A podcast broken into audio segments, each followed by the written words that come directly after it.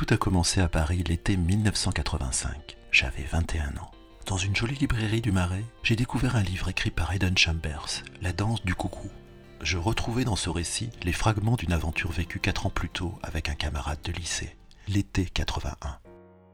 J'ai dévoré ce roman trois fois, je l'ai perdu, puis acheté encore quelques années plus tard, comme un missel qu'on ne peut se résoudre à jeter au feu. Extrait de mon journal.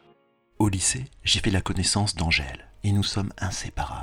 Il se définit comme quelqu'un de commun, sans importance. Il a 18 ans, à peine un an de plus que moi, et notre ressemblance est étonnante. En revanche, nos aspirations sont différentes. Angèle rêve d'être militaire, et moi j'écris des histoires depuis mes 14 ans pour les réaliser en Super 8. Sa famille habite dans une maison près d'une plage en Charente-Maritime. Angèle est un casse-cou sur sa bécane pétaradante. Infortuné passager, je m'accroche à lui lorsqu'il fonce sur la route nationale qui longe la côte. Il invente toutes sortes de défis que je relève comme téléguidé par le son de sa voix. Angèle me propose de travailler avec lui comme saisonnier dans un supermarché de La Rochelle. J'établis mon campement, une petite canadienne bleue à deux places, au beau milieu d'un champ occupé par trois vaches. En fin de journée, je parcours à bicyclette une poignée de kilomètres pour rejoindre Angèle sur la plage près de chez lui. Mais il trouve plus amusant de venir dormir dans mon camping de fortune. Rentrée scolaire 1981.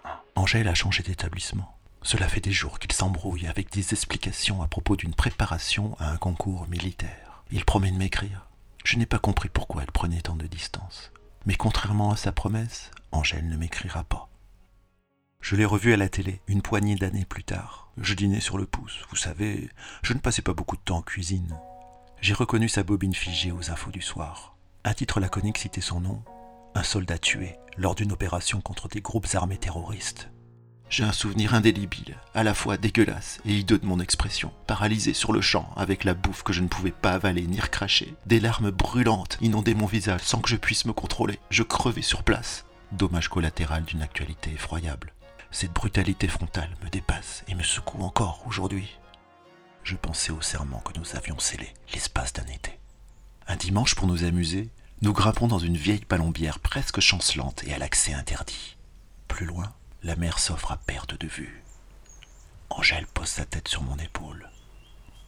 Je le laisse faire sans oser bouger, comme saisi par la peur que ce mirage s'évanouisse. Il me dit Et si un jour on n'était plus amis? Je réponds que ça n'est pas possible et qu'on ne pourra jamais se fâcher.